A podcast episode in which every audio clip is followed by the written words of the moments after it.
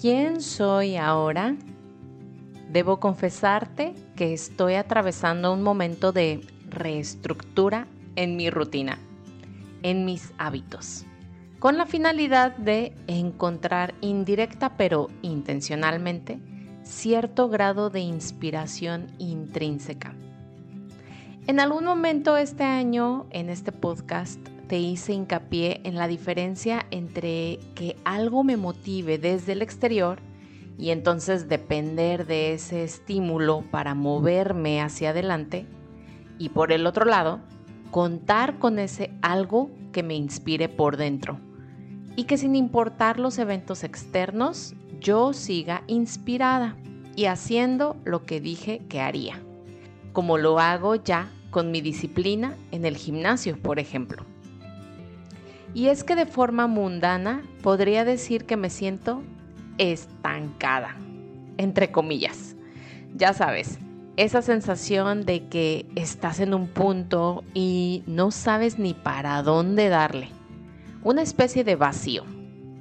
Y que por más que yo apoye y promueva los vacíos como un espacio mágico que necesitamos para llenar con nosotros mismos y todo lo nuevo de nuestro crecimiento, pues de repente el vacío se siente incomodísimo. Así que esta semana no vengo a darte recomendaciones ni estrategias que me están siendo de utilidad. Esta semana solo vengo a compartir mi sentir y una serie de reflexiones que han salido de este punto de estancamiento con algunas ideas de cómo salir de ello.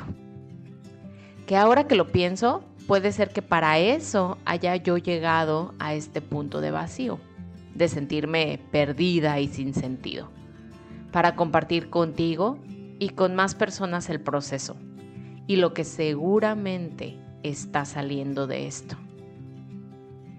Entonces, primero lo primero, la aceptación.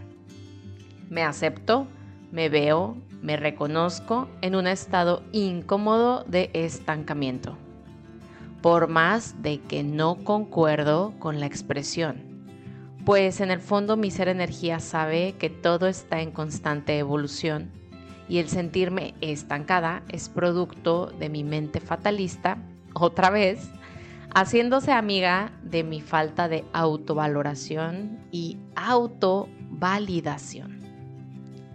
Ahora, ¿por qué creo que estoy estancada?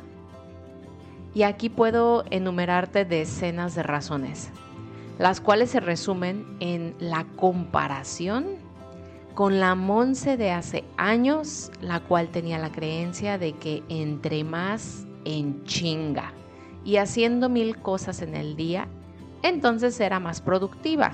Y esto era sinónimo de valía y más aceptación y reconocimiento por parte de familia y externos y sí, más exitosa.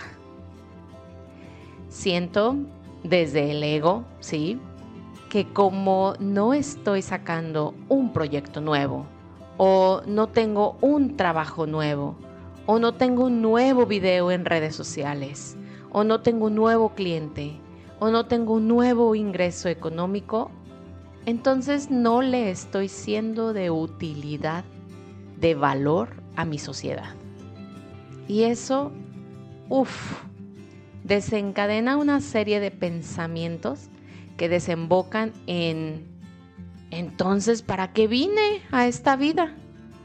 Y un ciclo de tarugadas internas sobre mi propósito en esta experiencia.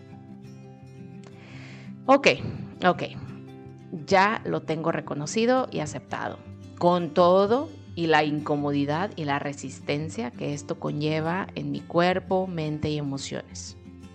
¿Ahora qué? Te digo que no tengo la solución mágica y perfecta esta semana, pero siento que mi instinto me está pidiendo volver al punto cero, al punto soñador donde la imaginación y la creatividad convergen y funcionan a mi favor. Siento que es momento de reconocer, más que mis habilidades, mis pasiones. reconocer cuáles son auténticamente mis pasiones hoy, no previas, ni futuras, ni de nadie más, sino que me llena el corazón de alegría, que puedo pasar horas haciendo y eso integrarlo paulatinamente a mi rutina, probar cómo se siente en horario, espacio y formas. Probar es la clave. Y de a poco en poquito también, porque en el bendito estancamiento, la duda, la desconfianza, la incertidumbre se han sembrado fuerte en mí y requiero irlos desplazando con pequeños grandes logros. ¿Qué recomendarías tú? Sé que requiero volver a hacer las paces con esta vida y reconocerla como lo que es. Tan solo un juego de colores. Y jugarlo. Gracias por estar aquí y compartir este episodio con tus personas luz, personas que quieres ver felices y en calma. Te invito a reflexionar más a profundidad sobre los temas en nuestros episodios en nuestro nuevo canal de difusión en Instagram, donde también puedes localizarme y así co-crear. Encuentra el enlace en la descripción de este episodio. Bendiciones.